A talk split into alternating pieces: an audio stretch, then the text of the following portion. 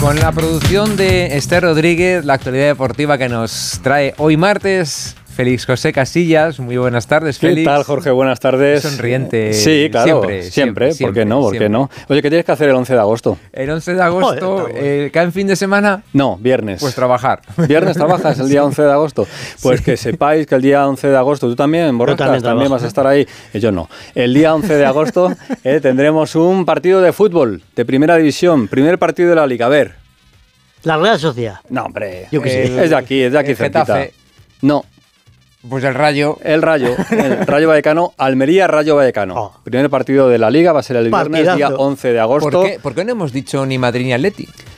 Eh, porque pensáis que van a jugar en fin de semana, no sábado, domingo o lunes, eh, que tendremos jornada también viernes, lunes. viernes raro, ¿no? Está Rafita Fernández ahí al teléfono, a lo mejor, a lo mejor, a lo mejor antes de, que acabe este espacio nos cuenta cuándo juega el Atleti, cuándo juega el Madrid, cuándo juega el Getafe contra el Barça. Pero bueno, que no, no, no hay prisa, pero que sepáis que el día 11 de agosto el primer partido de la Liga es un Almería Rayo Vallecano y el segundo partido de la Liga que se va a jugar también ese viernes, era normal, es el Sevilla contra el Valencia, porque recordemos que el Sevilla luego el día 16 tiene la Super Copa de Europa contra el City. El City que también va a jugar el viernes día 11 de agosto. La Premier también comienza en esa, en esa semana.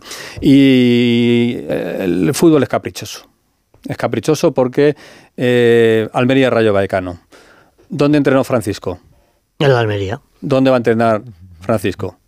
En el Rayo. En el Rayo. Y además le están presentando hasta ahora, acaban de presentar. Está allí Raúl Granado. Hola Raúl, ¿qué tal? Buenas tardes. ¿Qué tal, chicos? Buenas tardes. Sí, la verdad es que las casualidades en el fútbol son increíbles y, esto ha querido que el debut de Francisco como entrenador sea en la que fue su casa durante mucho tiempo y donde tienen un gran recuerdo de, su paso como, como míster. Em, le hemos preguntado también por eso en la, en la rueda de prensa de presentación y ha dicho que, bueno, que evidentemente él le tiene mucho cariño al, la Almería, pero que ahora su casa es Vallecas eh, y es su, su nuevo club y por tanto pues evidentemente lo que quiere es ganar en ese, en ese primer partido. Una presentación que mm, eh, ha durado por espacio de casi 40 minutos, acompañado del presidente Raúl Martín Presa y de David Cobeño, el presidente de riguroso luto, porque hay que decir que no son días sencillos en el Rayo Vallecano después del fallecimiento repentino el sábado del director de cantera, de Juan Pedro Navarro, un hombre que había dedicado toda su vida a este club desde el año 1978 ligado al Rayo eh, y que fallecía de manera repentina, así que por eso ha querido el presidente empezar por ahí, dedicarle unas palabras a él y a, su familia y, amigos. Y a partir de ese momento, pues eh, dar paso a la presentación de un entrenador que es un entrenador joven, a pesar de eso tiene experiencia en varios equipos, también en, la máxima categoría del fútbol español, y que ha dejado muy claro que la idea de juego que quiere para este rayo es la misma que ya tenía eh, con Andón Iraola y antes con Mitchell y con Paco Gémez, que él lógicamente hará alguna adaptación con jugadores a los que conoce perfectamente, jugadores en los que eh, van a seguir básicamente el 80% la próxima temporada y que tiene muchas ganas de empezar. Se le ha visto muy ilusionado y a partir del día 10 de julio pues tendrá que ponerse al mando de este equipo, ojalá para que le dé la mejor de las suertes y primero pensar en la permanencia y a partir de ahí pues volver a soñar con, con algo más. Pues lo firmamos. Gracias Raúl. Un abrazo. Hasta, luego. chao, chao. Eh, pues ya está Francisco al frente del Rayo presentado, así que el próximo día 10 a trabajar ya con el equipo rayista. Eh, te contaba ayer Jorge Borrasca, contaba a todos los oyentes el cambio de logo de la liga y el anuncio de la liga de modernizar, de hacerse un poquito más, más joven. ¿no? Mm, eh, y que luego Rafa iba a los canapés. Y que luego Rafa iba a ir a la fiesta, porque ya sabéis que Rafa es el encargado de festejos de la redacción de deportes de Onda Cero. Pero en la fiesta ayer no estuvieron todos. Ah, ¿no? No, no, no, no. No, no, no estuvieron todos. Faltó alguno y alguno importante. Por ejemplo, ¿qué pasó con el Real Madrid, Rafa? ¿Qué tal? Buenas tardes. Hola, ¿qué tal? Muy buenas tardes. Eh, huele a que el Real Madrid va a jugar el domingo, eh, el domingo 13, pero bueno, estamos confirmándolo y estoy tomando una decisión a ver si, lo fijamos bien la hora o no. Eh, Día de la noche. Estoy en ello. Mira, el señor de los horarios. estoy en ello. Eh, en Bilbao, en San Mamés. bueno, que, que sí, que no hubo nadie del Real Madrid, que yo creo que debió de ser el único club que no estuvo representado. Eh, ¿Pero porque se van a retirar de la liga o por algo? No, eh, parece que es algo que ya es eh, una relación que no parece que, tenga solución, aunque a veces te encuentras extraños amigos de, viaje por no decir de otra cosa, eh, como eh, Jan Laporta y Javier Tebas, que ayer eh, parecían novios. Eh, muy buena relación, hablé con los dos y, y, los dos se expresaron en Onda Cero, vamos, con un cariño de uno del otro que parecía que yo, que es que van a, van a pasar las navidades juntos. y hace nada, pues ya sabéis cómo estaba la relación entre el Fútbol Club Barcelona y la Liga.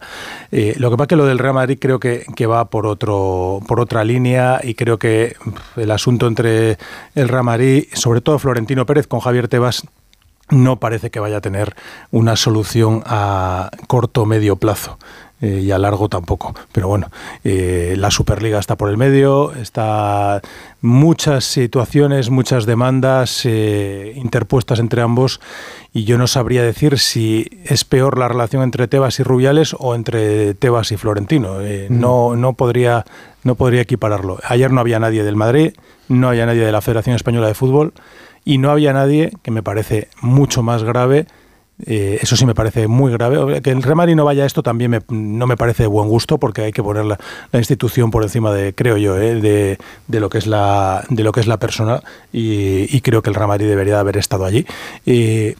Pero que no haya nadie del gobierno, cuando estaba invitado el ministro Miquel Iceta, cuando estaba invitado el secretario de Estado, eh, cuando había algún otro ministerio también que estaba invitado a acudir al día de ayer a la Liga, y que estamos hablando de una que los clubes generan en torno a 120 millones de euros para todo el deporte una parte se va a la Federación Española de Fútbol para todo lo que tienen arbitral, eh, otros fútbol no profesional, y otra que en torno a 50 millones de euros que es para el resto de deportes del país, que recibe el Consejo Superior de Deportes de lo que se genera con el fútbol. Bueno, pues eh, el ministro eh, estuvieron, que me parece muy bien, con las chicas, despidiéndolas, a las chicas que se van al Mundial de a la selección femenina, que se va al Mundial de Nueva Zelanda y Australia, pero mm, creo que deberían de haber estado con la locomotora un poco del deporte español. Eh, yo no sé qué, por qué te ríes, Borrascas. No, no, no, porque no te había visto tan sensato en mucho tiempo, pero en ah, fin. Bueno, entre las normas aprobadas, bueno, entre comillas aprobadas, ¿no? Entre las cosas que va a hacer la, Liga y el último en sumarse, hablaba Rafa de la relación Tebas-Laporta, ha sido el Fútbol Club Barcelona, está la regla del 30-300. ¿Cómo? 30-300. Apuntaros, eh, os quedáis en la cabeza, regla del 30-300. no, te vas a quedar con eso. Yo no me quedo con mi nombre, me voy a quedar con la regla. 30 euros, 300 entradas. Los clubes de la liga, 15 de ellos, se han puesto de acuerdo y van a cobrar 30 euros y van a tener 300 entradas para los visitantes. Es decir, tú vas al Camp Nou y como seguidor de Rayo Vallecano tendrás eh, entradas a 30 euros y el Barça le dará 300 entradas al Rayo Vallecano. A ese precio. Eh, el Atlético de Madrid también se ha sumado a esa iniciativa, pero no se han sumado ni Osasuna, ni Villarreal, ni Rayo, ni Getafe, ni Real Madrid. O sea, de los tres madrileños, el único, el cuarto, es el Atlético de Madrid que sí ha aceptado. De momento el resto no. Vamos a ver si de aquí a que comience la temporada se arregla esta situación, pero de momento esos cinco clubes han dicho que ellos no se meten en ese terreno. A mí me parece una medida muy acertada, poner siempre un precio cerrado a, las entradas visitantes y el cupo también para que luego no haya problemas durante la temporada cuando los eh, seguidores quieren acudir a los estadios a animar a, tu equipo fuera de tu estadio y no, y no puedes acudir. Pero bueno, ahí dejamos también ese asunto. Escuchamos a Javi Galán que es el nuevo jugador del Atlético de, Madrid. Eh, bueno, es lo típico que se dice cuando llegas a un club, ¿no? Pero el chaval está muy emocionado. Todos los que nos gusta el fútbol desde niños soñamos con este día. Eh, eh, yo vengo eso, muchos años de poco a poco y subiendo, subiendo escalones. He jugado en todas las categorías, yo creo. empecé en preferente, tercera, segunda vez, segunda, primera y ahora llegar a un club tan grande como, como el Atleti. Yo creo que eso al final es el reconocimiento es a todo, todo el trabajo Reconocimiento a todo el trabajo. Voy a empezar a saludar a, becarios. ¿Te parece? ¿Tú sigues con el mercado de fichajes abierto? Ya verás, ya verás. Alejandro Mori. con todo. Alejandro Mori, ¿qué tal? Buenas tardes. Hola, Félix, ¿qué tal? Jorge, Javi. Pues sí, pues sí, Javi Galán. Javi Galán, que sí. Es el becario en el Atleti, ¿no? Claro. Eh, ahora mismo sí. Eh, fíjate. Es el nuevo. Le queda, le queda, le queda primero de Simeone. Y digo primero de Simeone y sé por qué lo digo, porque claro, Javi Galán, que va a ser presentado mañana a las 11 en el Civitas Metropolitano, y Azpilicueta, que va a ser jugador del Atlético de Madrid. Vaya dos laterales, que dos fichajazos, el Atlético se está moviendo bien.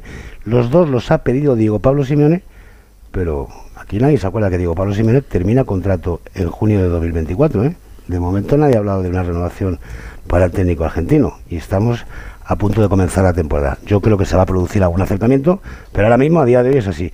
Y como venimos informando a Félix, solo queda un 5 para complementar los tres fichajes que eran indispensables en el Atlético de Madrid, para complementar a Coque y sin precipitación. Yo creo que esto va a llegar más tarde, se está mirando muchas cosas, no quieren equivocarse y quieren un jugador eh, de plenas garantías.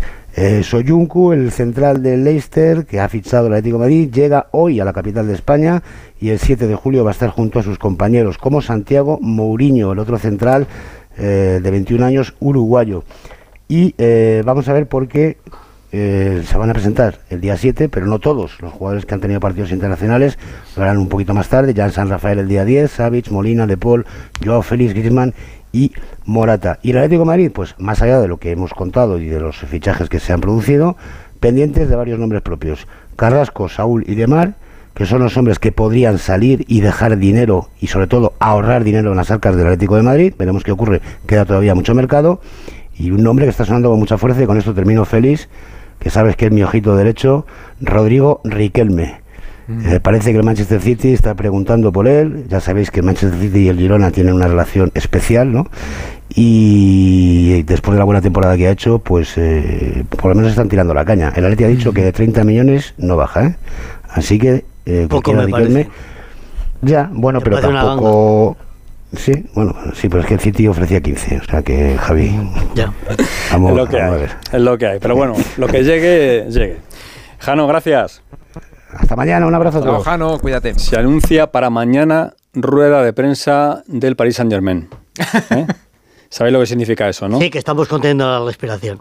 Y que Perino ya no duerme esta noche. No, no, no. no. Si estuviese Pepa aquí estaría más contenta. Un seleccionador. Un seleccionador. Ah, bueno. Ah, Luis Enrique. Luis Enrique. Luis Enrique. Luis Enrique. Luis Enrique. Bueno, ahora vamos con, con, más asuntos. Por ejemplo, está aquí Álvaro Herrero que nos va a contar todos los días qué, qué tenemos del Tour de Francia, ¿eh? cómo va la carrera francesa. ¿Qué tal Álvaro? Buenas tardes. ¿Qué tal, Feliz? Buenas tardes. Hoy cuarta etapa del Tour de Francia. Conectará Dax con eh, Nogaro. Ah, espero haberlo dicho bien porque bueno, mi francés es un poquito de aquella manera. La primera, por lo tanto, con seguridad. Tú suéltalo con seguridad. Con seguridad. Pum, de, pum. De Dax a Nogaro. Ya está, perfecto.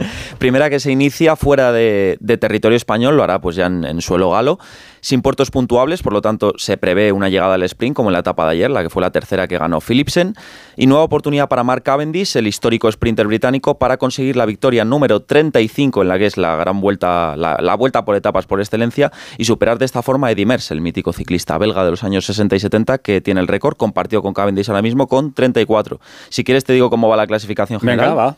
Ahora mismo líder Adam Yates, el británico, eh, a 6 segundos tiene a Pogachar, el gran favorito y bicampeón del Tour de Francia, también a 6 segundos a su hermano Simon Yates, cerrando el podio. Sexto Vingegaard, el otro gran favorito y campeón del año pasado, a 17 segundos. Y por parte de los españoles, noveno y un décimo, me lo indica de esta forma la página oficial del Tour de Francia, aunque están ambos a 22 segundos del líder, Carlos Rodríguez y Mikel Landa. Pues así está el Tour de Francia. Rafa va de fiesta, pero ayer hubo otra fiesta en Madrid con los chicos del baloncesto, los campeones del mundo, los juniors. ¿Eh? Y Mario Díez nos va a contar cómo fue la fiesta y qué se dijo por allí. ¿Qué tal, Mario? Buenas tardes. buenos días, buenas tardes, sé qué decir. O buenas, noches. Buenas, noches, también nos vale. Lo que tú quieras. Buenas noches la que tuvieron ayer los chicos del baloncesto, que ayer celebraron en el mesón eh, Chistu, en Madrid, comida tradicional vasca. No sé si vosotros coméis comida tradicional vasca. Sí, sí, sí. muy, muy, lo, que haga falta. Pues allí estuvieron todos los miembros del staff y todos los miembros del equipo junto a Jorge Garbajosa, presidente de la Federación Española de Baloncesto, y se mostraba muy contento y muy orgulloso tras el éxito cosechado. Lo que está claro es que ahora mismo somos referencia mundial. No os imagináis mensajes de gente de decir, hostia, es que seguís ahí, es que cómo lo hacéis, es que esto ya no tocaba. Eh, un mensaje de un muy buen amigo, jugador también, diciéndome cómo leches lo hacen estos chicos españoles que al final siempre ganáis. Eso es lo que más orgullo te da como presidente de la federación, ser referencia, ¿no? Pues sí, se convierten en la segunda generación que consigue traer a España un Mundial Sub-19 tras los Juniors de Oro en 1999, con nombres como Raúl López, Juan Carlos Navarro o Pau Gasol. Todos contentos, pero con la vista puesta al futuro, ya que, por ejemplo, Izan Almansa, el MVP de este Mundial Sub-19, el Mundial Sub-17 y el Eurobasket Sub-18, se ha unido a Ignite, uno de los mejores equipos de la G League, Liga Profesional de Desarrollo de la, de la NBA, por lo tanto, celebrando, pero también pendientes de sus carreras. Pues así está el mundo del baloncesto, por cierto. Apuntan los compañeros del diario Marca que Tavares, que tiene que renovar con el Real Madrid, tiene contratos al 24, está el grande, sí, el Sí, pívot fuerte del Real Madrid, está pidiendo mucho dinero, ¿eh? mucho más dinero de lo que el Real Madrid en principio está dispuesto a pagarle, así que vamos a ver cómo queda esta uh. situación. Eh, es verdad que el Barça, por ejemplo, ha hecho un recorte salarial muy importante, pero el Real Madrid lo que pide Tavares prácticamente dobla lo que estaba cobrando ahora mismo, con lo cual, ojo a esa situación. Ha presentado Leganés la camiseta, la segunda equipación, verde, pepinera, Bien, bien. Verde, verde pepinero, y eh, me apunta Rafa con, con el No, dedito. simplemente, ¿cómo, ¿Cómo se os llama a los de Torrejón? Torrejoneros. Torrejoneros. Claro. eh, con un torrejonero como Garbajosa. sí. eh, ¿Cómo es posible que sea ya presidente de FIBA Europa y siga de presidente de la Federación Española? Estará, Todavía tiene de mandato, ¿no? Mañana va a presentar la lista con Escariolo, ¿no? está en un lado, en el otro. Bueno, bueno. Los de Torrejón somos así, Ayer Rafa. te dieron mal de cenar, tío. Estás venido fatal hoy. Se ha revenido el tío. Bueno, ¿cómo andáis No, de música? yo le tengo aprecio, pero... ¿Cómo andáis de música, de gustos musicales? Depende, a mí me gusta todo. No sé, a ver cómo, cómo suena esto. A ver. Y no existe camino si lo hago sin ti. Que cuando nos unimos El Borrascas pone carita. ¿A ti, Ah, Mario, te gusta? A mí me gusta. ¿A ti te gusta? bien. ¿A ti, Álvaro, te gusta? No suena mal. No suena mal, eso es, no es bueno. Hay que quedar bien un poco.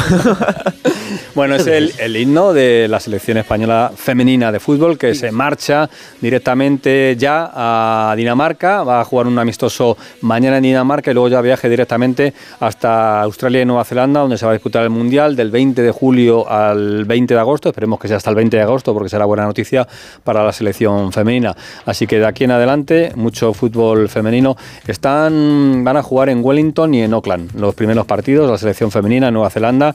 Y luego ya, si llegan más lejos, pues habrá que marcharse hasta Australia. La final es en Brisbane, ¿eh? el día 20 de agosto a las 12 de la mañana. Digo por si tenéis... Ah, Mira qué bien. Me, me lo acabo de Tienes que apuntar. trabajar, 20 de o algo. agosto. España llegará a la final y lo daremos en directo. Pero eso Perfecto. Es domingo, ¿no? Domingo. Pues no Ah, curro, es- o sea, lo puedo ver. lo Ya podría haber lo sido escucho por la radio y ya está. Por favor. De 12, de 12 y 20 a 2. Que, pues, pues, que paséis feliz. Venga, pues feliz mañana tarde, más. chicos, Adiós. Chao, hasta luego. Nos damos una vuelta por